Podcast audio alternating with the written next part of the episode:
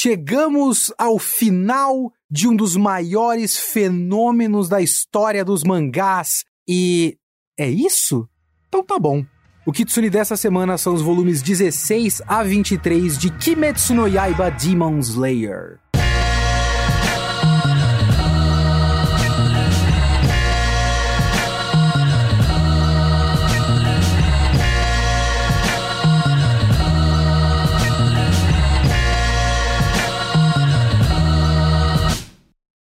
Eu sou Leonardo Kitsune e o Kitsune da Semana é o meu podcast semanal para eu fazer reviews do que eu quiser, do jeito que eu quiser, quando eu quiser. Então pode ser filme, mangá, anime, seriado, literatura, videogame, tudo o que eu quiser comentar, eu comento aqui no meu podcast. A única regra é que sempre é review e sempre é eu apenas sozinho falando por uma hora. O Kitsune da semana está de casa nova, como eu já avisei algumas vezes. Ele está no portal Geek Here. Então você pode acessar o post deste podcast no portal geekhere.com.br para comentar o podcast ou mandar e-mail para comentar um pouco mais aprofundadamente para leo.kitsune@geekhere.com.br.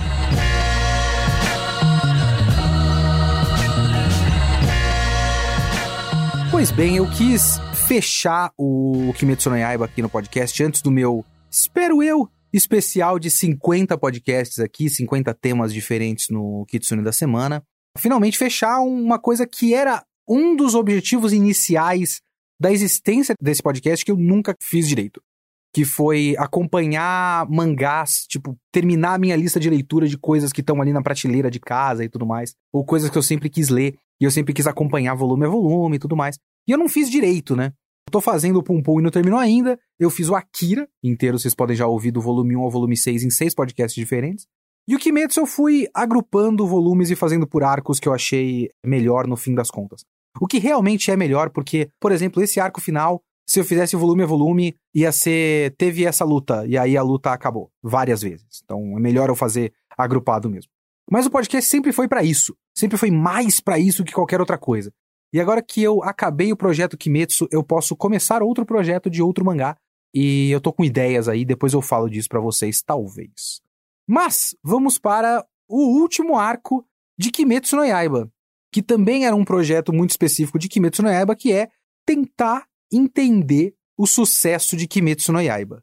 E agora que eu cheguei no final do mangá, lembrando que a história do sucesso de Kimetsu no Yaiba é: tinha um mangá na Jump, ninguém ligava direito. Muito tempo depois, o que é uma história diferente de outros animes por aí, rolou o anime do Kimetsu.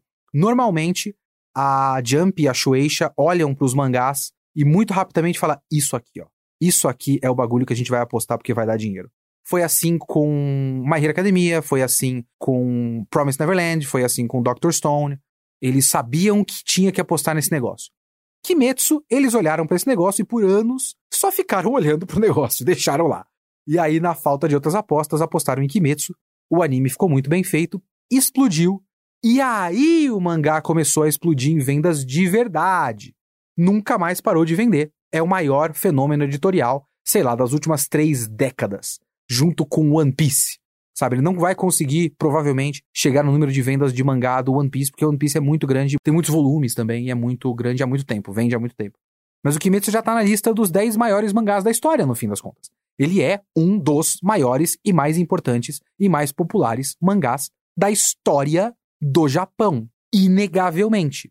Agora que eu cheguei no fim, eu realmente só posso chegar à conclusão que todo mundo comprou porque todo mundo estava comprando e todo mundo foi comprando até o fim, porque já tinha comprado a primeira metade que tinha no anime, então vamos comprar até o final.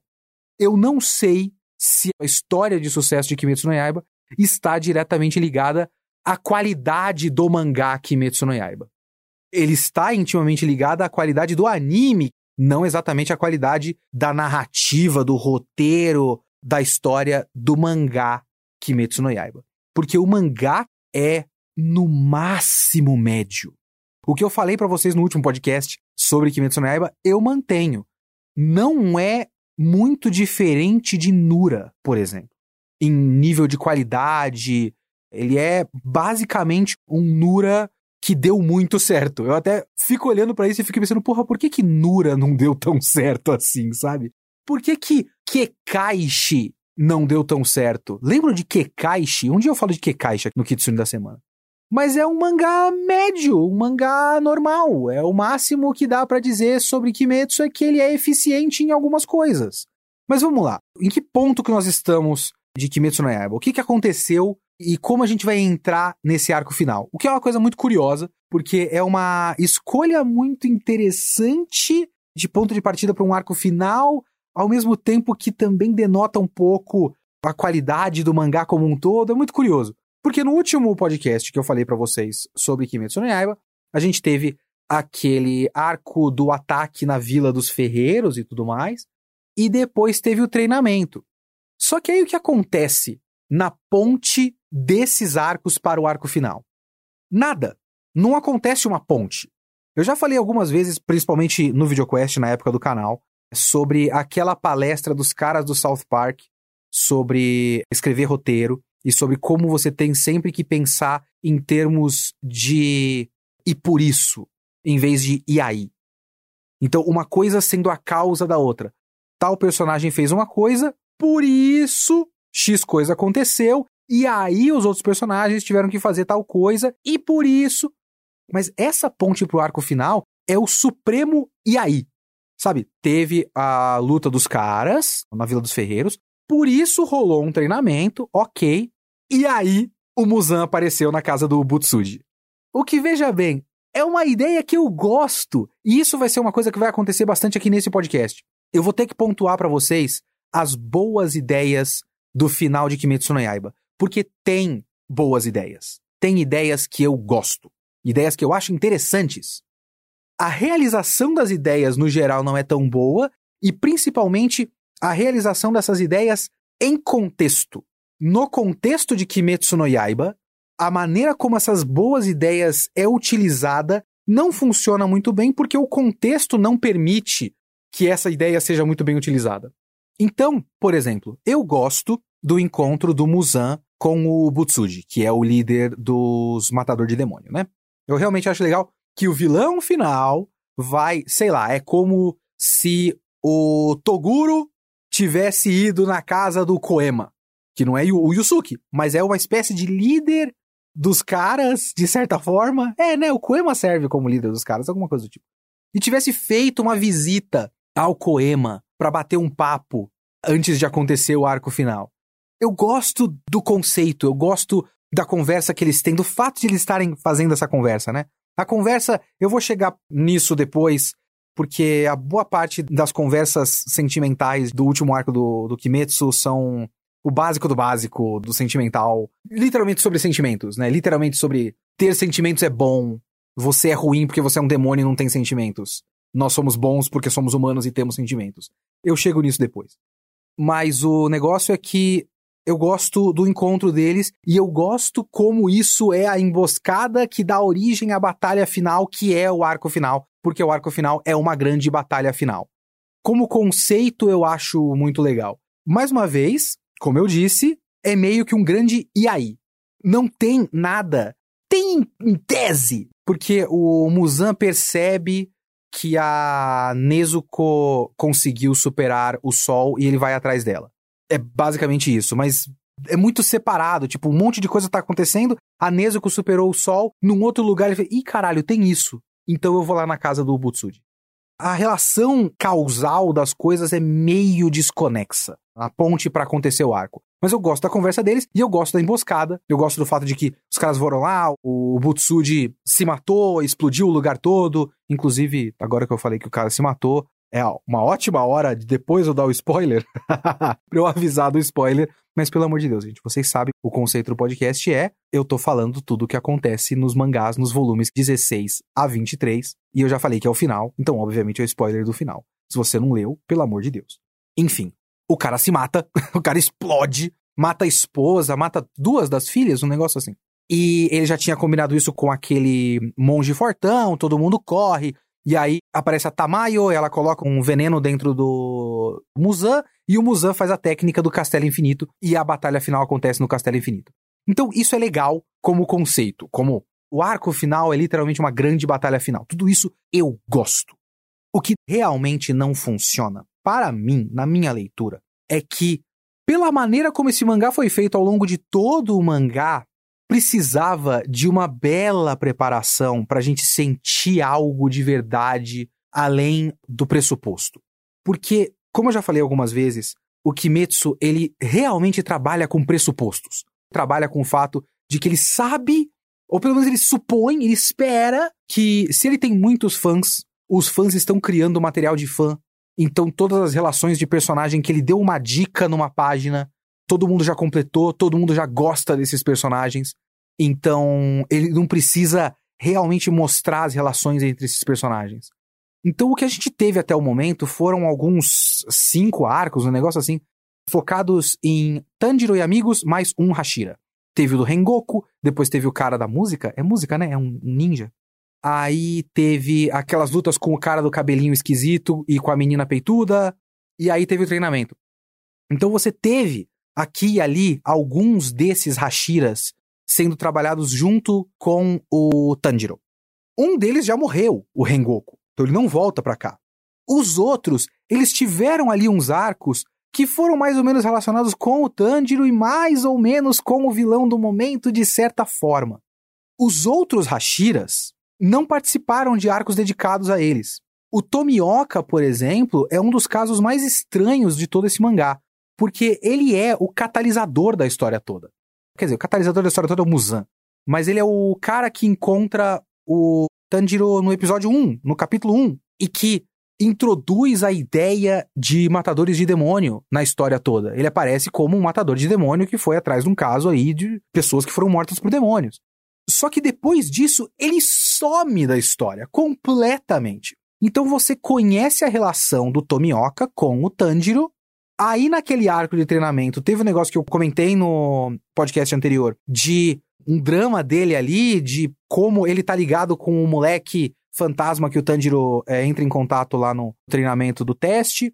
Ele tem aquela síndrome do impostor, que é uma coisa que eu acho bem legal, bem interessante, como construção de personagem, mas a gente vê ele falando sobre isso. Ele não participou ativamente da história. Ele não teve momentos de verdade ao longo da história. Então ele não é um personagem, pelo menos na minha leitura, que tem um peso dramático de verdade. Claro, eu sempre digo na minha leitura porque eu vejo as pessoas no Twitter. Eu vejo as fanarts, eu vejo o quanto todo mundo gosta dos personagens e tal. Como eles, tipo, acham os personagens fofinhos e as relações entre os personagens fofinhos. Mas na minha leitura, o Tomioka apareceu no primeiro arco, apareceu brevemente quando acho que levam a Nezuko pra lá pra decidir se vai matar ela ou não, um negócio assim.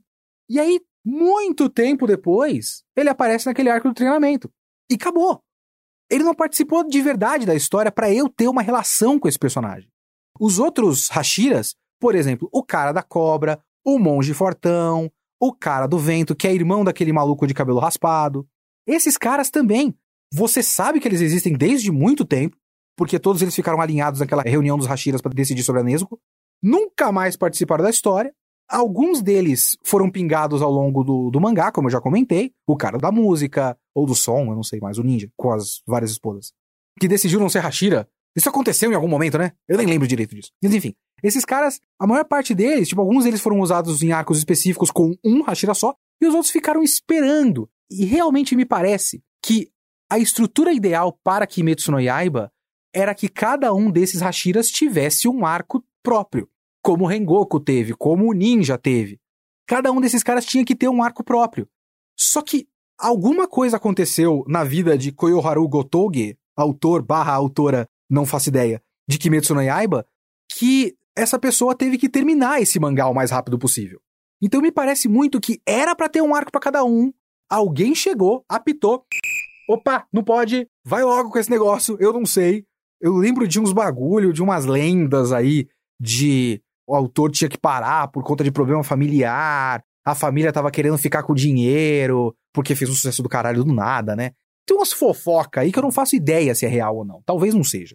Então realmente me parece, tanto é que tem uma coisa que acontece muito nesse arco final, pegando pelos volumes, né, volume encadenado, entre os capítulos tem um textinho sempre. Às vezes é uma ilustraçãozinha bonitinha, uma piadinha e tudo mais, mas acontece com muito mais frequência no final os textos complementares. E esses textos complementares são realmente textos que completam lacunas da história, que não existiam na Jump, por exemplo, só no volume encadernado. Então, partes inteiras dessa história, de background da história, de continuação do que aconteceu com esses personagens depois daquilo que foi mostrado, é completado em textos complementares. E tem um certo texto, inclusive, de algum dos volumes, que ficou um textão, e o autor coloca um comentário embaixo falando: desculpa não ter conseguido estilizar melhor isso aqui, mas é que eu tô com pouco tempo. Então parece que tinha até a intenção de deixar esses textos mais interessantes, mais dinâmicos, mais divertidos, mas chegou num ponto que o autor chegou e falou: cara, eu preciso colocar essa informação aqui. Então eu vou colocar um monte de texto. É isso que eu consigo fazer agora. Então, tudo isso que eu tô dizendo é para salientar o fato de que o ponto de partida do arco final já é falho, porque ele dependia de a gente ter uma relação com vários desses personagens e de vários desses personagens terem uma relação não só uns com os outros, mas principalmente com o Ubuyashiki. Porque o Ubuyashiki, o líder dos Demon Slayers, ele é um personagem interessante até. Ele criou a organização, mas ele tem toda uma maldição e tudo mais, que todos os patriarcas da família têm uma maldição que eles ficam doentes de forma muito debilitante, muito cedo, e todos eles morrem muito cedo. Então o cara já não conseguia nem se mexer direito, o Buyashiki no fim do mangá. Ele sabia que ele ia morrer, por isso que ele se sacrificou e colocou o filho dele pequeno para automaticamente para ser o sucessor dele, todo mundo já sabia disso.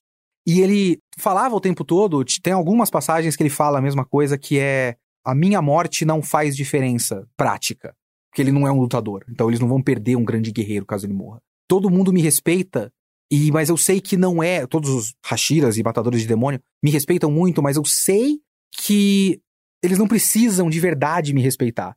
Eles só me respeitam porque eles me respeitam, e eu agradeço muito o fato de eles me respeitarem. Então é uma relação interessante que ele tem com esses personagens, tudo bem. Só que é meio que isso é citado, e aí a gente tem essa cena desse sacrifício e todo mundo parte, caralho, ele morreu, filho da puta, eu vou matar o Muzan! E a gente pressupõe que os Hashiras fiquem putos porque o líder deles foi morto pelo Muzan. A gente pressupõe, porque é a lógica. É lógico que faz sentido que os subordinados de uma organização antidemônio fiquem putos quando o maior demônio de todos mata o líder deles.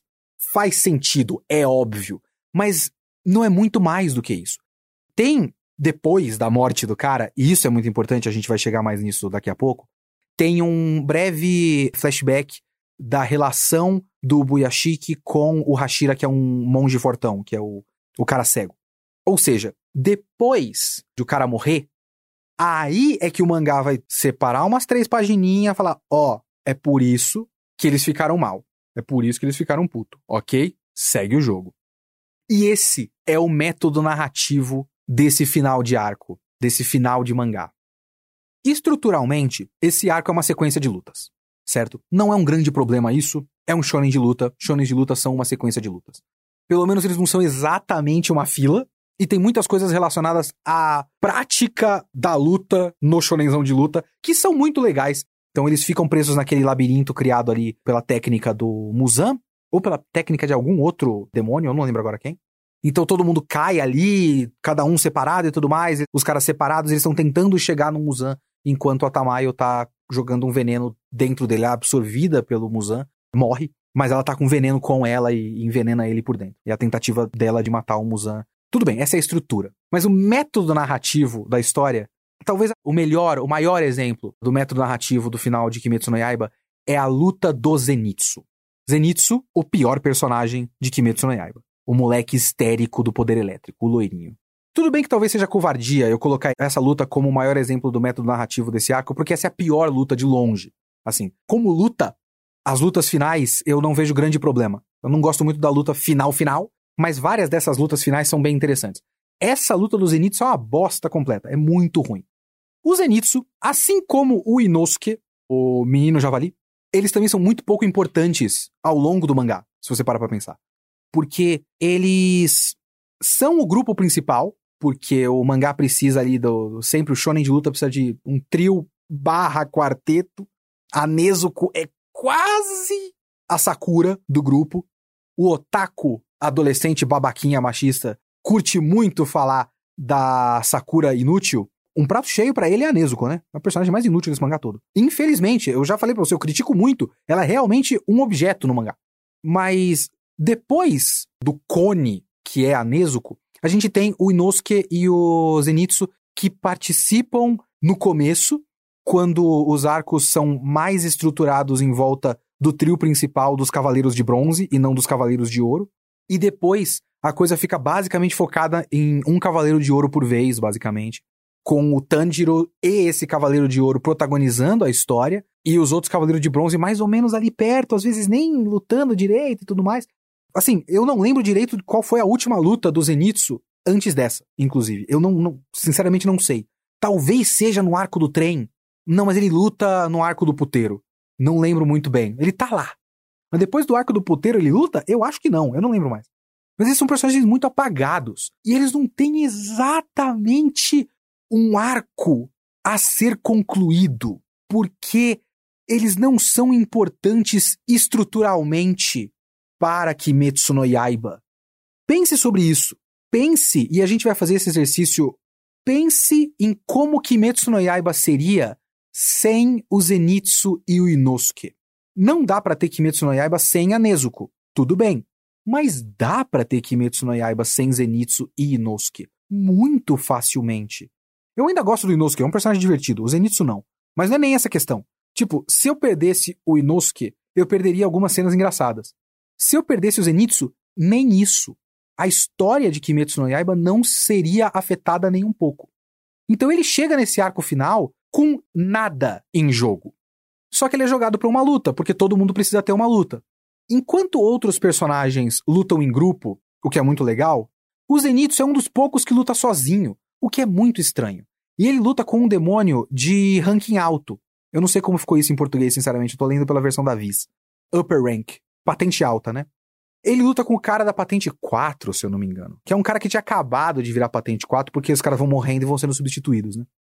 E aí, o mangá inventa, do nada, que esse cara que acabou de virar um demônio de patente alta é um cara importante do passado do Zenitsu. E começa a luta. Ah, você! Aí tem um flashback. Aí a gente, ah, então essa luta, abre aspas, significa alguma coisa, fecha aspas. E aí eles lutam e o Zenitsu vence. O Zenitsu tem uma invencionice lá, um bullshitzinho dele de inventar uma técnica a mais, uma respiração a mais ali pra respiração elétrica dele lá do trovão. E ele vence um cara que tem a desculpinha de ele vencer um cara de patente alta sozinho, porque esse cara não era tão forte assim, porque ele só acabou de virar patente alta por promoção compulsória, digamos assim. Mas isso é o que acontece nesse arco final o tempo todo.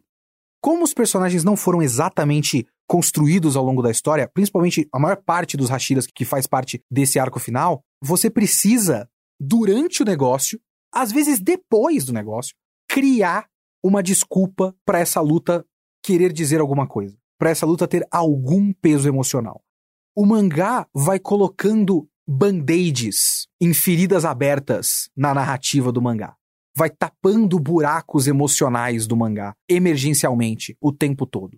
O Zenitsu não tinha arco a cumprir, não tinha nada para concluir, não tinha relevância emocional. Mas você precisa que o Zenitsu participe desse arco final, porque todo mundo precisa participar do arco final. Então, o editor olha e fala: porra, sei lá, fala que esse cara treinou com ele. Aí o que, que ele faz? Cria um nome que é Kaigaku, que aparece brevemente num flashback no capítulo, acho que 41, 44, um negócio assim. Lembra daquela parte da montanha que eles estão lutando com os demônios aranha? E aí o Zenitsu vence enquanto tá dormindo? E tem um flashback de como ele era meio que maltratado pelos outros caras que treinavam com ele porque ele era meio bostão? Esse pessoal que trata mal o Zenitsu, ele é exemplificado por um maluco sem rosto e sem nome. Aquele personagem não era um personagem. Era um desenho de um hominho. Falando, ah, você é um merda, sai daqui, você não presta pra nada. Não era exatamente uma relação construída. Era um exemplo de como ele era tratado. Aí o mangá vai lá, pega esse personagem, diz que esse personagem era muito importante para o Zenitsu, uma coisa que nunca foi exatamente trabalhada ao longo do mangá. Aí faz com que essa luta seja um grande fechamento de arco pro Zenitsu que não precisava existir, porque o personagem não tinha o drive narrativo, digamos assim, de chegar naquele ponto precisando resolver alguma coisa, e aí conclui. Cria um arco em dois capítulos e conclui o arco em dois capítulos e segue o jogo. E faz isso o tempo todo, com um monte de personagem. Alguns desses personagens até depois de morrer. Por exemplo, tem aquele maluco que, se eu não me engano, se chama Doma. Ele é um cara que é um demônio é, ranking 2, talvez. E ele tem um cabelo que parece que tem uma mancha de sangue, cai um pingo de sangue na cabeça dele, né? E esse cara é um maluco que a gente sabe que existe, é muito parecido com os Hashiras, né? Com a maior parte dos Hashiras. A gente sabe que existe porque lá atrás teve um momento que teve um encontro entre os demônios de patente alta. Então, beleza, a gente sabe que esse cara existe e esse cara fica na nossa cabeça porque o design dele é interessante e tudo mais. Ele parece literalmente um líder de seita. E aí a gente vai, durante a luta dele, ver que ele é de fato um líder de seita. Então, os Hashiras encontram esse cara, a gente não conhece direito esse cara, então ali naquela hora mesmo, ele cria o flashback do cara e faz com que essa luta signifique alguma coisa, porque a gente tem que conhecer esse cara e a gente tem que ter um motivo para não gostar dele. Pelo menos isso o mangá compreende. Ele precisa te dar um motivo para não gostar dos demônios que não seja apenas o fato de eles serem um demônio. Então ele cria um motivo ali, assim, express. Vários desses flashbacks são muito interessantes. O flashback desse cara, Doma, suponho que seja, não lembro o nome dele agora, que ele literalmente é uma criança criada como um líder de uma seita e tudo mais, como se fosse uma criança divina, e ele nunca valorizou as pessoas e tudo mais. O pulo do gato nessa porra dessa luta é que ele também faz o flashback desse cara com a mãe do Inosuke, que aí também cria uma conclusão para o arco do Inosuke. Agora! E uma conclusão que precisa ser ligada com o maluco que ele coincidentemente encontrou no meio da correria dele num labirinto sobrenatural. Porque o Inosuke podia ter encontrado com qualquer um, mas ele encontrou com esse cara enquanto ele lutava com a Hashira dos insetos lá e outra menina que é a assistente da Hashira dos insetos. Ou, por exemplo, o Akaza. É o cara que, se eu não me engano, mata o Rengoku lá no arco do trem. Talvez essa seja a única luta no arco final que é uma coisa trabalhada. Que, tipo, eu já vi esse personagem antes, ele já fez alguma coisa que eu testemunhei durante a leitura da narrativa. E agora vai ter um reencontro entre esse personagem e outro personagem que de fato teve um contato com ele, que no caso é o Tanjiro mesmo. Então aí você tem uma luta que tem alguma coisa, que tem um trabalho, que tem uma construção, que tem um peso emocional, porque esses personagens têm uma relação um com o outro. A única vez em todo o arco final, tirando obviamente a batalha com Muzan. Só que aí depois do Akaza morrer, tem um flashback do Akaza. E porra, não é um flashback ruim. Por que, que eu tô vendo isso depois do cara morrer? Sabe? Durante a luta, ele é um escroto.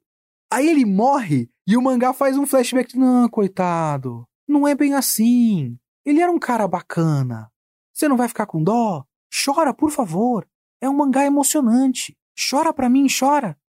É isso que o mangá tá fazendo. Ele tá implorando para você chorar para ele criar algum momento depois que o cara morreu. Já que a gente já tá falando do Akaza e de como eu falei algumas vezes, não é como se não tivessem boas ideias no arco final. Tem vários momentos desse arco final e várias várias ideias assim que eu gosto bastante. Como eu falei, o flashback do Akaza é um flashback interessante, o flashback do Doma é um flashback interessante.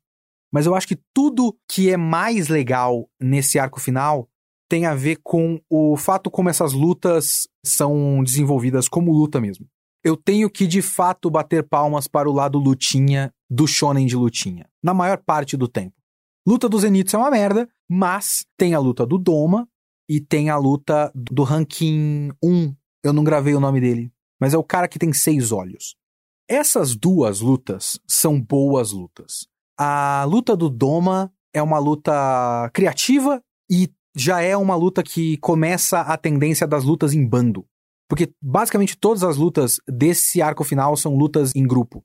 Isso é uma coisa muito legal, porque se você construiu a ideia de que esses demônios de rank superior são tão fortes assim, faria pouco sentido você fazer a abordagem Cavaleiros do Zodíaco. Se os Cavaleiros de Ouro são tão fortes, por que, que eles foram derrotados por Cavaleiros de Bronze? Por um Cavaleiro de Bronze por vez. Então é um bagulho que todo mundo reclama, é uma reclamação razoavelmente justa, e Demon Slayer dá um jeito nisso, fazendo com que esses caras tenham que ser combatidos com um monte de gente. Então, esse maluco, o Doma, ele é atacado pela Shinobu, pela Kanae e o Inosuke. Primeiro é só uma menina, depois chega outra menina, depois chega o Inosuke do nada. Então precisa ser uma luta em conjunto, porque não dá para vencer só esse cara.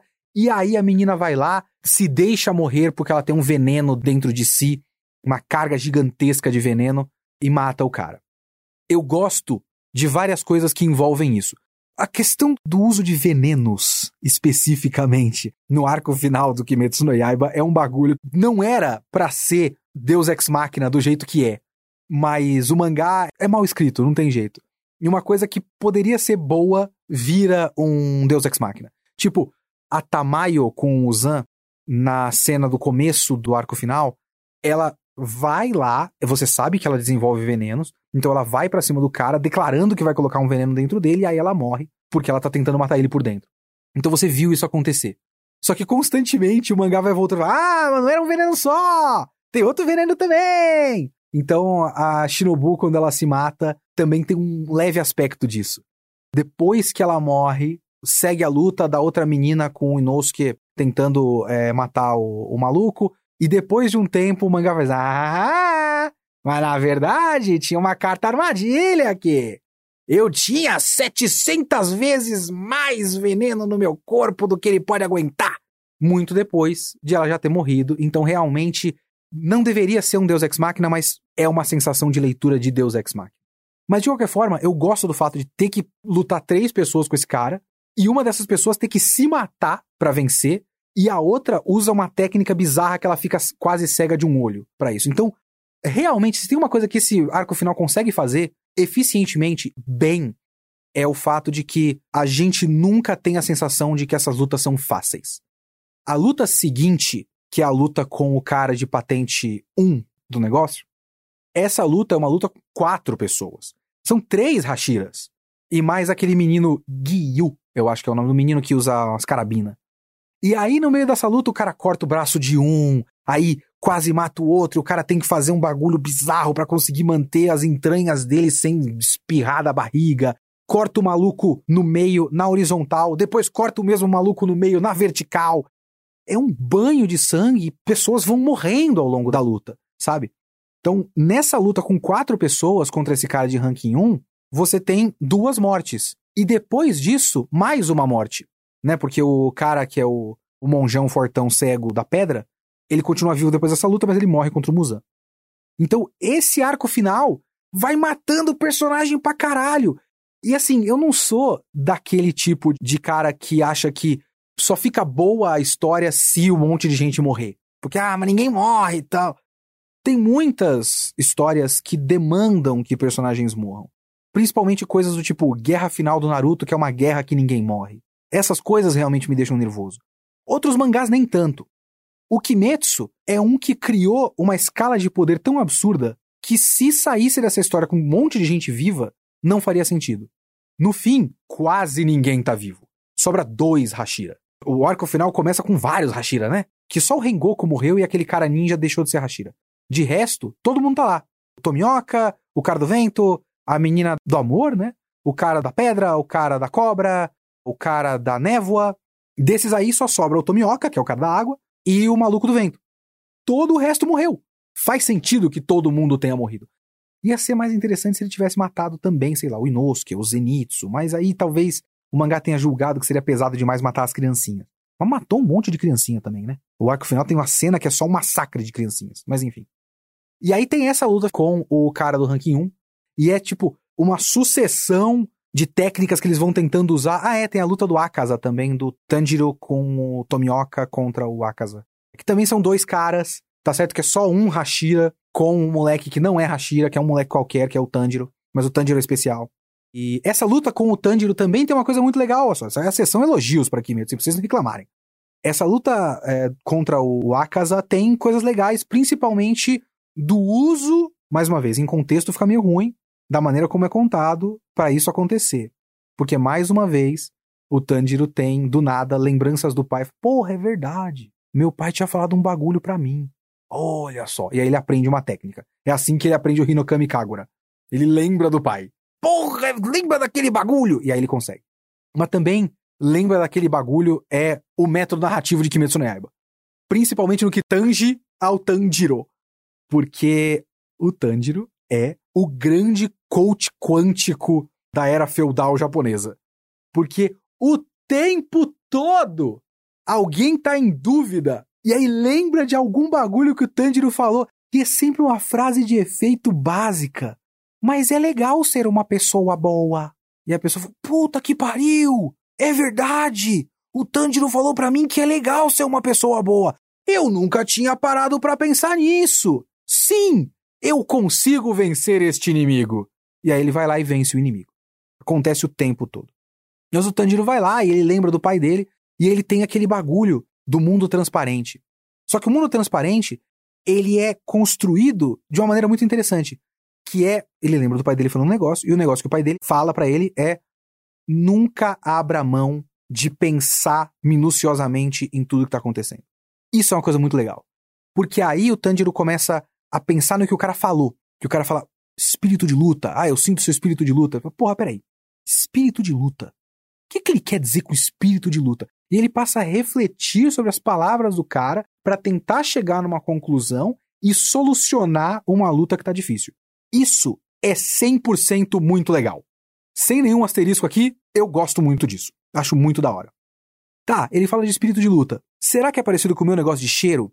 Porque tem o um negócio da pele do Inosuke. Ele sente uma coceirinha onde o cara vai bater. Eu tenho um negócio de cheiro, ele tem um negócio de espírito de luta. Peraí. E ele começa a pensar nisso, ele chega ele consegue entrar no mundo transparente, que é tipo a zona do Kuroko no basquete, e do basquete no geral. Ele entra na zona e consegue ver os órgãos da pessoa e tudo mais. Isso é muito legal. Mas voltando ao fato das lutas serem todas em conjunto, isso é muito legal porque cria essa sensação de que é de fato difícil vencer esses caras que foram construídos ao longo da história para ser muito difíceis de serem vencidos. Então, se fosse só um cara assim, muito mangá tem mania de fazer os seus personagens serem muito cool. Então eles têm que vencer com um truque na manga e fazer uma pose. Eles gostam muito desse momento de, ó, oh, eu sou foda demais. E esquecem o senso de processo. Pelo menos Kimetsu não tem isso. Kimetsu prefere o caminho de mostrar o personagem completamente estrupiado para que a gente sinta que a vitória deles foi através de muito sacrifício e isso de fato funciona muito bem. A própria vitória final do Tanjiro contra o Muzan é uma vitória que só vem pelo acúmulo de coisas que foram acontecendo com o Muzan. Tá certo que tem o Deus Ex Machina dos venenos, porque a Tamayo entrou nele com um veneno. Aí ele falou: Não, peraí, não é só um veneno. São dois venenos. Não, peraí. São três venenos? Aí vem a voz da Tamayo na cabeça dele: Não, Muzan. Não são três venenos. São quatro venenos. Tomar no cu, né?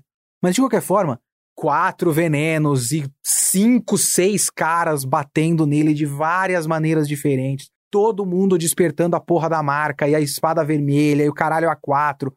E só aí o Tanjiro chega e o Tanjiro começa a vencer o cara porque o cara já tá lutando há muito tempo e porque o cara tem um acúmulo de cicatrizes que nunca foram é, regeneradas da primeira luta dele com o cara do Hinokami Kagura, que é um callback aí e tudo mais, mais os quatro venenos. Então não é tipo, o Tanjiro é um menino qualquer, um, mais uma vez, é um cavaleiro de bronze que é o escolhido e tem um poder mágico super foda que só ele tem e é por isso que ele vence o vilão final. Não. É um processo árduo até ele conseguir vencer o cara. Isso é de fato muito legal. Eu não gosto da luta final com o Muzan no geral, porque eu já tava cansado dessa porra desse mangá nesse ponto. Mas isso tudo, esse, esse negócio é muito legal. A luta contra o Ranking 1, para mim, é a melhor luta desse mangá inteiro. É a primeira vez que eu tava interessado na luta. Interessado em como esses caras vão solucionar esse inimigo, que é muito forte. Tipo, eu falo isso porque eu tava lendo esse mangá no Kindle no metrô, voltando de levar o Augusto para casa. E eu tava dentro do metrô, chegando na minha estação, e eu coloco o Kindle no bolso e vou embora. Só que nessa luta, eu não consegui parar de ler. Eu fui lendo subindo a escada rolante. Eu só não fui lendo na rua, porque as ruas perto de casa não são muito aconselháveis de você ficar com o Kindle na mão. Mas eu queria continuar lendo, porque eu tava realmente interessado em como eles vão vencer esse cara, sabe? Como luta, como luta de um shonen de luta.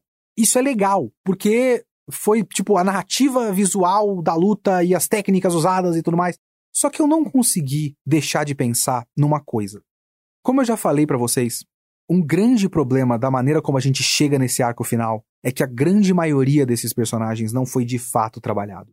A maior parte desses personagens ficou em stand-by até eles terem um arco próprio, e aparentemente nunca deu tempo de eles terem um arco próprio. Tinha que ter tido o arco do monge cego. Tinha que ter tido o arco do cara do vento, que talvez trabalhasse junto com o Gyu e aí fizesse uma conclusão emocional para eles, ou um começo de conclusão emocional, que aí ia concluir na luta com esse cara e tudo mais. E aí você tem também o fato de que esse cara do ranking 1 é talvez o maior desperdício de todo esse mangá.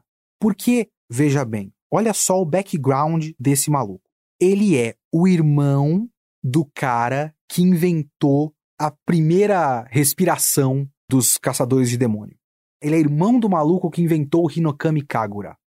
Irmão do cara que passou o brinquinho para a família do Tanjiro e passou as técnicas para a família do Tanjiro e chegou no Tanjiro. Esse cara do Hinokami Kagura, ele é muito importante para toda a base do lore da história, assim. O Muzan tem um ódio imenso dos caçadores de demônio, muito por causa desse maluco. Esse cara era o maior espadachim da história. Ele tinha a técnica que era, né, se os demônios têm fraqueza contra o sol, eles não podem ficar no sol que eles derretem. Lógico que a solução mais prática é você criar técnicas com o poder do sol. Eu não sei por que os outros demônios têm qualquer outra técnica, se você parar pra pensar. Que a técnica básica de todo mundo é a respiração do sol, o Hinokami Kagura. Por que você vai usar a respiração da água? Por que você vai usar a respiração do inseto? Você vai usar a porra da respiração do sol. Tanto é que o cara usou, deu espadada no Muzan e elas nunca cicatrizaram. E o Muzan tem o maior poder de regeneração de todos. E ele nunca conseguiu cicatrizar os cortes feitos com o poder do sol. Por que qualquer outra técnica? Mas enfim. Esse maluco é super importante por causa disso. E o cara de ranking 1 é um cara que virou demônio por causa do irmão, por conta de inveja e tudo mais. Tem todo um flashback. Mas é um flashback que a gente só fica sabendo quando esse cara surge. Porque esse é um cara que a gente viu naquela reunião dos demônios de patente alta e depois nunca mais.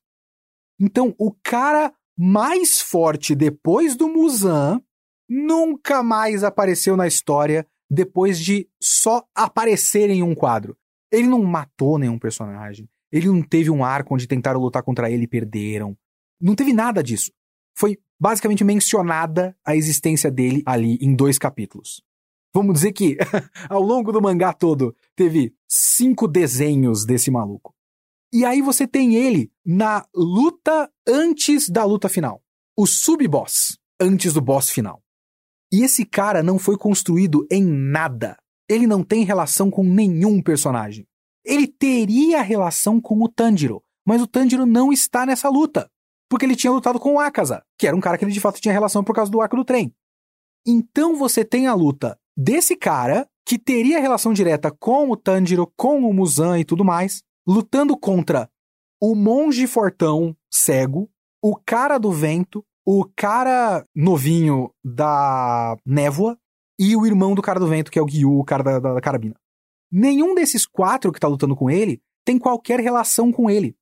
Então é uma luta sem nenhum peso emocional de fato. Porque não é uma luta que signifique algo. Ninguém que está envolvido diretamente na ação depende dessas ações para concluir alguma coisa temática ou emocional dentro deles por causa da luta. Eles vão meio que se resolvendo não exatamente através, mas enquanto a luta está existindo. Por exemplo, a relação do cara do vento com o irmão dele. O irmão dele se sacrifica. Tipo, essas coisas que eu acho legal. Tipo, o irmão dele, que é um cara que sempre se achava meio fraco, então começou a comer parte de demônio para ver se tinha alguma força para ser um caçador de demônio. E aí o irmão dele meio que não respeita ele, porque o irmão dele é um psicopatinha, né? E fala, pô, você tá comendo demônio, você é um demônio também, seu bosta. E aí o cara faz esses sacrifícios finais, assim, ele come pedaço da espada do inimigo e o cabelo que foi cortado do inimigo no chão para recuperar o corpo dele que tinha sido cortado ao meio, ele regenera e fica mais forte. E aí depois ele é cortado ao meio de novo, nem assim dá jeito, ele não, não termina vivo a luta. Então esses sacrifícios são interessantes, mas são sacrifícios que, veja bem, o meu ponto aqui é que tudo que acontece, por exemplo, com o Gyu, eu tô falando Gyu, é Genya. Gyu é o Tomioka, né? Gyu Tomioka. Genya! É isso? Não sei mais. Ah, foda-se. O cara da carabina, vocês sabem o que eu tô falando. Os sacrifícios desse maluco da carabina e a relação dele com o irmão dele, o cara do vento, não dependiam de a luta ser contra esse cara de ranking 1. A luta podia ser com o cara de ranking 4, que o Zenitsu luta. Podia ser com o cara de ranking 2, que se eu não me engano é o cara da seita, o Doma.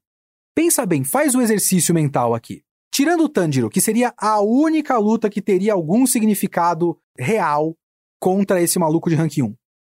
Substitui esse quarteto por qualquer outro quarteto. Coloca a menina do amor, a peituda, o cara da cobra, o Zenitsu e o Inosuke. Coloca o cara da cobra, o monge fortão, o Tomioka e o Zenitsu. O que mudaria é a maneira como as técnicas se é, relacionam, mas não mudaria tematicamente nada na história. Essa luta não precisava ser da maneira como ela é. Ela é toda intercambiável. São só pecinhas que o autor encaixou porque ele precisava fazer com que esses personagens lutassem contra alguém. Então, o maluco que é hiper significativo em tese pro lore do Kimetsu no Yaiba é apenas um obstáculo físico. Um obstáculo físico muito legal. Mais uma vez, essa é a melhor luta de todo o mangá para mim, como luta. De todo o mangá. Muito melhor do que a luta do Muzan, inclusive. Mas na prática, na prática, a luta não precisava existir. Porque se Kimetsu no Yaiba não fosse um shonen de luta, e shonens de luta precisam, entre aspas, né? Criar uma organização com castas e rankings e números, categorias, e aí o otaku vai catalogar mentalmente o nome de cada um deles e o ranking de cada um deles e o nível de poder de cada um deles. E agora o otaku sabe mais uma coisa que existe e ele pode falar para outra pessoa que ele sabe que isso existe e corrigir pessoas na internet porque ele sabe mais do que outra pessoa. É basicamente para isso que serve. Então, o Kimetsu no Yaiba, ele é um mangá ao mesmo tempo apressado e inchado ele tem personagem demais, porque ele é um shonen de luta. Ele basicamente foi seguindo a maneira como outros shonens de luta fazem, e ele precisou terminar a história muito mais rápido, pelo menos essa é a minha leitura da coisa, da situação toda, e aí ele não tinha espaço para utilizar todos esses personagens. Se essa fosse uma história mais enxuta e não tivesse esse monte de personagem, essa luta não precisava necessariamente existir. A história seria concluída da mesma maneira se o monge e o cara do vento e o Gênia e o cara da névoa, se nenhum desses personagens existisse, e se o cara do ranking 1 de seis olhos não existisse, e você simplesmente tirasse essa luta do mangá e passasse direto da luta do Tanjiro com o Akaza para a luta do Tanjiro contra o Muzan, ou da luta de todos esses caras contra o Muzan e depois o Tanjiro chega, como foi o caso, nada mudaria. Faz esse exercício. A gente perderia uma luta legal, mas a história não perderia nada. Assim como a história não perderia o trecho que tem a mina do amor e o cara da cobra contra demônio com um olho só na cara, tocando Biwa e fazendo umas ilusões lá. Que foi um trecho muito curto, eu pensei que seria uma luta, nem foi uma luta, ele só pulou isso aí. Ou a própria luta do Zenitsu, que é completamente desnecessária. É uma coleção de lutas que eu admiro como lutas de shonen de luta, mas elas não exatamente servem para nada, a não ser criar obstáculos, porque um shonen de luta precisa que o seu arco final seja, obviamente, uma sequência de lutas. Então ele faz uma sequência de lutas. Na missão de fazer uma sequência de lutas, ele faz uma sequência de boas lutas. Mas nenhuma dessas lutas precisa necessariamente existir. Só a luta que precisava de fato existir era a luta do Tanjiro contra o Muzan, no fim das contas, porque esse é o catalisador da história, essa é a coisa que precisava ser concluída. Eu realmente acho que na luta final o foco foi muito grande no bagulho que faz sentido, né? Eles precisavam deter esse maluco e ficaram tipo, vamos tentar lutar o máximo que a gente puder, porra, vai nascer o sol só daqui a uma hora e meia, tem que lutar com esse filho da puta por uma hora e meia e a gente não vai aguentar. Então o foco foi mais nisso, isso foi bem feito, mas acabou que o negócio do Tanjiro tá lutando, de ser uma luta especificamente Tanjiro contra Muzan por causa da Nezuko e tudo mais, isso meio que foi perdido ao longo do caminho, já não fazia muito sentido. No meio dessa luta, em outro lugar, a Nezuko se recupera e vira humana de novo. Mas enfim, tem essa luta final, ela acaba sendo longa demais, porque se tem uma coisa que é uma característica positiva desse final, é que por conta dele ser apressado, ele também é meio enxuto. Então a leitura é muito rápida e as lutas não são muito longas. Mas a luta do Muzan se arrasta por muito tempo. E eu fui cansando dessa luta, eu fui muito cansando dessa luta. E aí tem o negócio da técnica final do Tanjiro. Tem várias coisinhas que não me agradam nessa luta final. A técnica final do Tanjiro é tipo uma ideia boa, muito mal realizada. Porque tem toda a história. Tem, tem primeiro tem o limbo do Naruto, né? Tem o Tanjiro conversando com o antepassado na cabeça dele. E aí ele aprende uma coisa nova e ele aplica. Ah, enfim, tudo bem. Vamos considerar uma homenagem a, a Naruto. Mas ele vai lá e pensa, porra, o Hinokami Kagura tem 13 técnicas, mas eu só conheço 12. Mas peraí, tem a dança do meu pai, e o meu pai dançava o Hinokami Kagura por um dia inteiro. Então é 12, é como se fosse um relógio. Então, se eu aguentar colocar todas essas 12 danças em sequência, talvez essa seja a 13 terceira técnica. E aí ele desvenda a 13 terceira técnica e luta contra o Musan desse jeito. O que é um conceito legal se eu soubesse quais são as 12 técnicas. Porque o foda é que as 12 técnicas são basicamente desenho de fogo com kanji, um nome bonito. Dança do crepúsculo do sol. E aí um desenho de um fogo fazendo volta. Dança do amanhecer belo. E aí fogo dando volta. Então é tudo a mesma coisa. Então, é, sabe? Então ele vai lá, luta com o Muzan, depois tem uma pataquada de dois capítulos no final que o Tanjiro vira demônio. É uma. Daquele ponto a história já tinha terminado. Eu não sei para que aquilo tá ali. A história tinha sido concluída já. Sei lá. Mas eu acho que aquilo foi apenas para dar, e aí a gente vai chegar na nossa conclusão de Kimetsu no Yaiba, a conclusão, conclusão mesmo, para tentar dar uma arrematada temática na coisa toda. Vamos lá. O que Kimetsu no Yaiba quer dizer? Por favor, mandem e-mails para leo.kitsune.geekhere.com.br e me digam se vocês sabem o que esse mangá quer dizer. Porque eu tenho um grande problema com esse mangá, que eu já falo faz um tempo. Como chegou no final eu aprendi com um, um grande sábio que é o Film Crit Hook. Já falei várias vezes dele, é um grandíssimo especialista em roteiro, principalmente roteiro de cinema. Ele fala muito da importância do final, que o final é onde você arremata o tema da sua história. Então, não simplesmente termine a sua história. Usa o final para dizer o que você quer dizer com a sua história. Então, agora que chegou no final, dá para tentar dar uma arrematada no que esse mangá quer dizer. Só que esse mangá, ele é meio não específico demais com as coisas que ele quer dizer.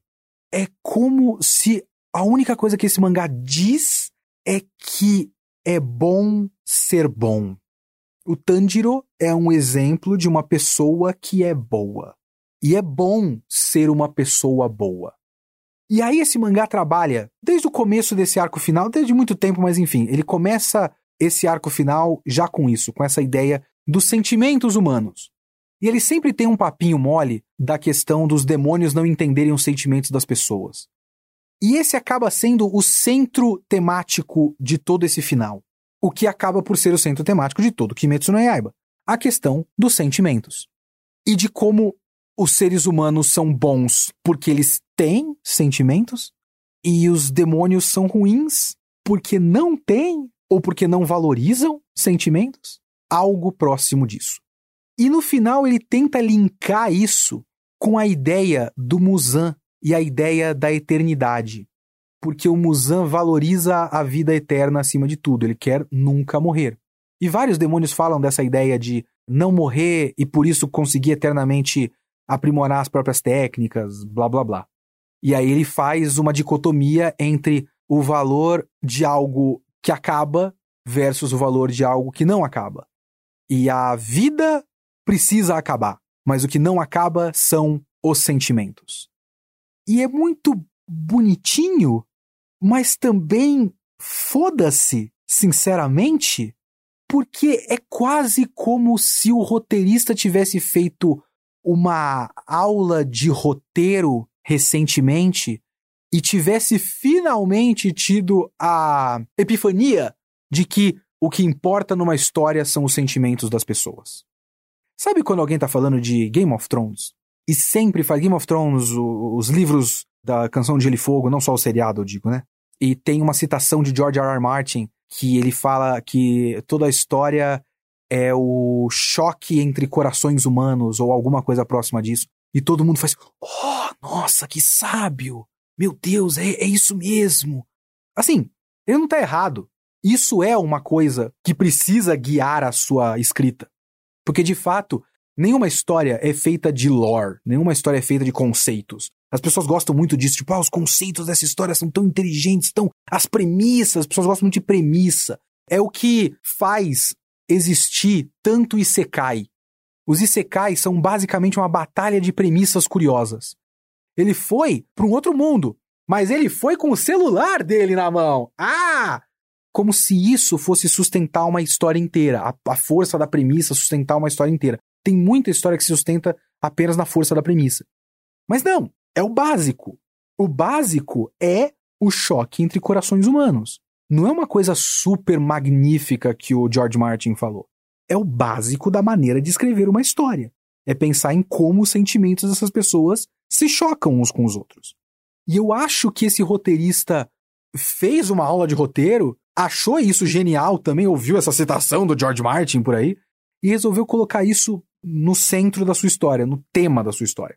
A minha história, então, é sobre sentimentos. É tipo, tá, toda a história é sobre sentimentos. Quais sentimentos você vai trabalhar na sua história? Por favor, seja mais específico, Koyoharu Gotoge. E aí o Koyoharu Gotoge olhou para o editor e falou: Não, eu não pensei muito nisso, não.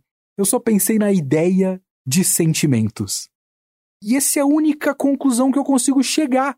Que Kimetsu no Yaiba é sobre como é bom ter sentimentos e como é bom ser bom. O valor positivo da bondade. Vocês entendem como é difícil até de definir porque é tão básico, é tão bobo e é tão assim genérico como tema que eu não consigo nem pensar se essa história tem um tema. Então, se você acha que essa história tem um tema um pouco mais específico do que isso, um pouquinho mais específico, por favor, mande e-mail para leo.kitsune.geekhere.com.br. Porque eu, eu não saberia definir. Tanto é que no final, o final final, o último capítulo, para mim parece só uma grande desistência desse mangá. Porque o último capítulo é uma fanfic. É literalmente uma fanfic. E eu não falo isso como xingamento, como se fanfic fosse uma característica negativa. Não. O que eu quero dizer é que muita fanfic é basicamente vamos pegar esses personagens que eu gosto só que colocar numa escola. Quanta fanfic não tem de Shingeki no Kyojin só que numa escola, sabe? É o básico de fanfic. É isso e fazer algum personagem virar o babá da versão bebê de algum outro personagem. Uau, o Levi é o babá da versão bebê do Irving, da versão bebê do Eren. É muito comum isso. Ele não fez isso. Mas ele fez o. Então, agora eles estão numa escolinha. Eles são tipo os descendentes, qualquer bosta. Sinceramente, eu já tinha desligado. O último capítulo, eu passei as páginas. A história já tinha acabado. Pelo amor de Deus. E com isso, essa história acabou. Aqui no Kitsune da semana, essa história acabou. Eu sempre falo no meu My Anime List que notas não importam. Eu coloco notas no My Anime List, principalmente para eu poder fazer a minha catalogação. Porque de repente, eu tenho uma memória muito ruim, né? Às vezes eu preciso lembrar de exemplo de anime ruim. Aí eu vou no meu My Anime List, filtro por nota ruim e falo: ah, nossa, tem esse aqui, eu tinha esquecido que eu tinha visto esse, esse aqui é uma bosta. Eu tinha colocado inicialmente nota 5, porque eu acho ele medião. Mas para fins de catalogação pessoal, eu preciso colocar ele na categoria de mangá ruim para depois, quando eu for achar na minha lista qual é os mangá ruim que eu já li na vida, ah, é verdade. Mirai Nikki, Kimetsu no Yaiba, sabe? Colocar aí na categoria dos mangá bosta. É um dos mangá mais bosta que eu já li. Ele tem muita coisa positiva, mas ele é tão troncho, tão básico, que eu fico, assim, sinceramente perdido com o tamanho do sucesso de Kimetsu no Yaiba. Realmente perdido. Tirando o fato de ser, de fato, um anime muito bonito. E eu não queria chegar nessa conclusão óbvia. Eu já falei várias vezes aqui no podcast. Eu não quero chegar na conclusão óbvia de a Ufotable sonegou imposto, ficou com muito dinheiro no bolso e fez um puta anime bonito. Todo mundo é otário, todo mundo foi enganado. Mas eu acho que essa é a única conclusão possível. E eu fico muito triste que essa seja a única conclusão possível. Porque eu de fato, e isso é um erro da minha parte muito grande, espero mais das pessoas. Eu espero mais do otaku. Mas eu não posso esperar muito do otaku, infelizmente. O otaku é isso. O otaku é Kimetsu no Yaiba. O que o otaku quer? É uma história normal e previsível, bem animada, com luta bonita e com temas que você consegue fazer um rap otaku pro YouTube depois. Ser uma pessoa boa e história de superação. E eu fico muito triste de Kimetsu no Yaiba ser só isso.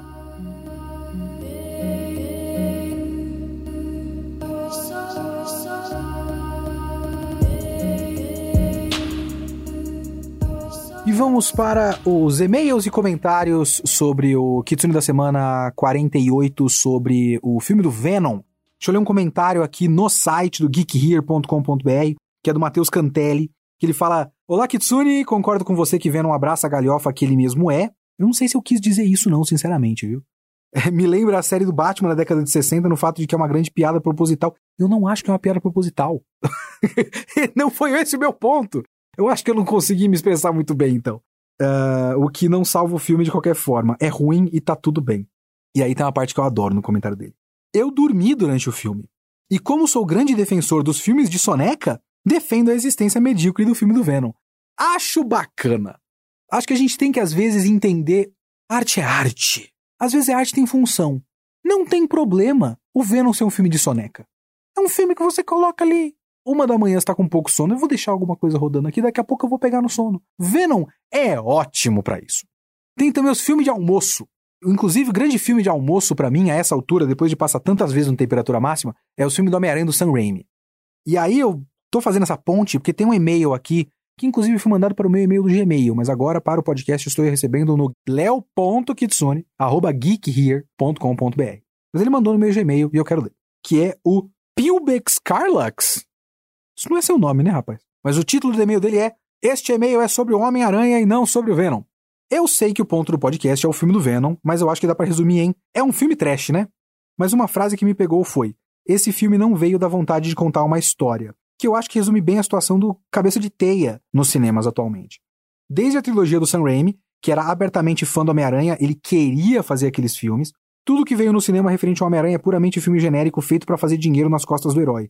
Não há paixão nessas obras, dando a elas uma fraqueza temática descomunal e narrativa também. Aqui eu vou fazer um parêntese. Eu concordo com o que você está querendo dizer. É que é foda quando a gente fala isso, porque muita gente está envolvida no filme, né? Quando eu falo isso, eu falo sempre do ponto de vista empresarial, digamos assim. A Sony precisa manter os direitos desse negócio, então ele encomenda para alguém e faz umas instruções e fala: a gente precisa fazer esse filme mais ou menos desse jeito. Eu não duvido que o diretor dos filmes do espetacular Homem-Aranha quisesse fazer o filme. Com certeza, o Andrew Garfield, sabe, que não sou grande fã dele como Homem-Aranha, mas é mais por conta da versão do Homem-Aranha desses filmes e não a performance dele. O Andrew Garfield devia estar tá maluco fazendo o Homem-Aranha. Porra, você tá fazendo um Homem-Aranha no cinema. É foda. Então não dá para dizer que o Andrew Garfield não tinha paixão pelo projeto. Mas eu concordo com o que você está dizendo. Só queria fazer um parêntese. Aí continuando o e-mail. Homem-Aranha 3 é problemático, mas tá longe de ser ruim. Eu sou dessa opinião também, viu? Ele tem muita merda de interferência de estúdio, mas dá para perceber que tem alguma coisa ali de uma vontade do Sam Raimi de dar uma conclusão de verdade pro personagem que não devia ter o Venom no filme, por exemplo. Devia ser só com Homem-Areia e tudo mais. E os caras não queriam e o filme ficou tosco. E tem aquela cena do Peter Parker maldoso, que é horrorosa, sim. Mas não era para ter isso no filme. E dá pra perceber que ele queria contar outra história. E a história que ele queria contar tá ali e é boa. Eu sou dessa opinião. Continuando. Enquanto Amazing Spider-Man é horroroso, Amazing Spider-Man 2 é a pior coisa que eu já tive o desprazer de assistir. Cara, o Amazing Spider-Man 2 é um filme muito ruim, né? O primeiro é passável. É ruim, mas é passável. O 2 é péssimo, nossa senhora. São filmes que fingem tratar sobre poder e responsabilidade e se vendem com a proposta de serem fiéis às HQs, mas tiram toda a essência do personagem que o torna especial, o que vai contra todos os seus preceitos. E agora, com acordo com a Marvel, para não perder os direitos e não entrar em conflito com o MCU, eles tiveram que fazer qualquer filme rapidão sobre alguma coisa envolvendo o Homem-Aranha, e assim nasceu Venom. Escrevo isso enquanto me preparo para assistir o Venom 2, pois eu devo ser sociopata masoquista. Abraço Kitsune e continue com o ótimo trabalho. Eu tenho certa curiosidade com Venom 2, mas como eu falei, eu devo ver esse Venom 2 daqui uns 4 anos, quando não tiver mais nada para fazer. E por último, o e-mail aqui do João Marcos. Ele começa com salve Kitsune e editor. Ainda não decorei o nome, mas até o próximo e-mail eu consigo. É Gil! É interessante entender o Venom dentro desse contexto do medo eterno que a Sony tem de perder ainda mais coisas relacionadas ao Homem-Aranha depois do desastre que foi o Espetacular 2. É um filme descartável, que é extremamente autoconsciente do quão derivativo seu protagonista é, mas que consegue divertir razoavelmente com o Tom Hardy interpretando as duas faces desse fruto maluco dos anos 90. E é na década perdida dos quadrinhos que eu quero fazer uma reflexão, pois é muito relevante até hoje para a gente pensar quadrinhos. Os quadrinhos de super-herói passam por um deserto de ideias que quase acaba com a mídia. Tudo que vem a partir daí tenta reconstruir o mito do herói, Reino da Manhã e Marvels, ou abraçar o cinismo de forma mais cínica e menos cool, como Authority e Supremos, e também leva criadores a retrabalhar conceitos e personagens. Esse processo de humanizar um arquétipo e transformá-lo em um personagem com mais profundidade, o que acontece no Venom com o Brock aqui e com o Thompson nos quadrinhos, ocorreu com outro grande fruto da década, o Superboy. Embora ainda fosse um herói, Superboy era basicamente o Sonic com Power Set do Superman. Um adolescente inconsequente que frequentemente se metia em crenca, ia atrás de garotas e era naturalmente arrogante por ser muito bom em salvar o mundo. Você está falando do Superboy da jaquetinha e do óculos redondo, né? Corta para a década de 2000, Ultimate Aranha e Invencível, e o Superboy agora é um personagem genuinamente complexo, com traje minimalista e conflitos de identidade por ter DNA do Super e do Luthor. Uma ideia não tão boa, mas que funciona bem demais. Não precisava disso para o personagem ser querido, mas que bom que fizeram e fizeram direito. Venom não descarta totalmente a ideia de fazer um Venom mais profundo, mas é raso demais nessa tentativa de fazer o Brock que é sombrio e realista, ao mesmo tempo que é um loser parkeriano. Eu sempre sinto que as pessoas não entenderam que o Peter também é um arquétipo, e aí o Tom Holland é execrado por ser um loser, enquanto o Andrew é hypado por ser um nerd gostoso. Eu não sei se o Tom Holland, o Peter Parker dele, né, é execrado por ser um loser. Ele é execrado por conta da coisa do Tony Stark. Enfim. O filme falha nessas duas frentes e o Venom parece mais o escaravelho enchendo o saco do Besouro Azul que a fera que vive em um relacionamento de dominância com o Ed. A Sony é de longe o maior hit or miss dos heróis atualmente, sempre entregando ou uma bomba monumental ou um produto genuinamente bom, e com certo masoquismo nos deixa ansiosos pelo próximo passo. Eu ia falar da Fox, mas a Fox ultimamente quase não tem hit. Ah, bom, teve o Logan e teve o Deadpool. Vai não viu Deadpool 2 e teve um monte de X-Men merda. Jesus amado. Então tá. E, e, o Quarteto Fantástico, né? Meu Deus. Sim, você está esquecendo da Fox, ok? Tá esquecendo da Fox. Então desculpa meu gigante Kitsune, é isso aí, um abraço. Muito obrigado a todo mundo que mandou e-mail. Mandem e-mails para leo.kitsune.geekhere.com e comentem, para comentários mais rapidinhos, no site do Geek Here, no post do podcast. Este foi o Kitsune desta semana. O Kitsune da próxima semana é o episódio 50. Eu não quero fazer promessa para vocês, mas eu quero fazer um negócio legal. Eu tenho uma semana para me preparar, eu não sei se eu consigo. Seja o que Deus quiser. Abraço e até a próxima semana.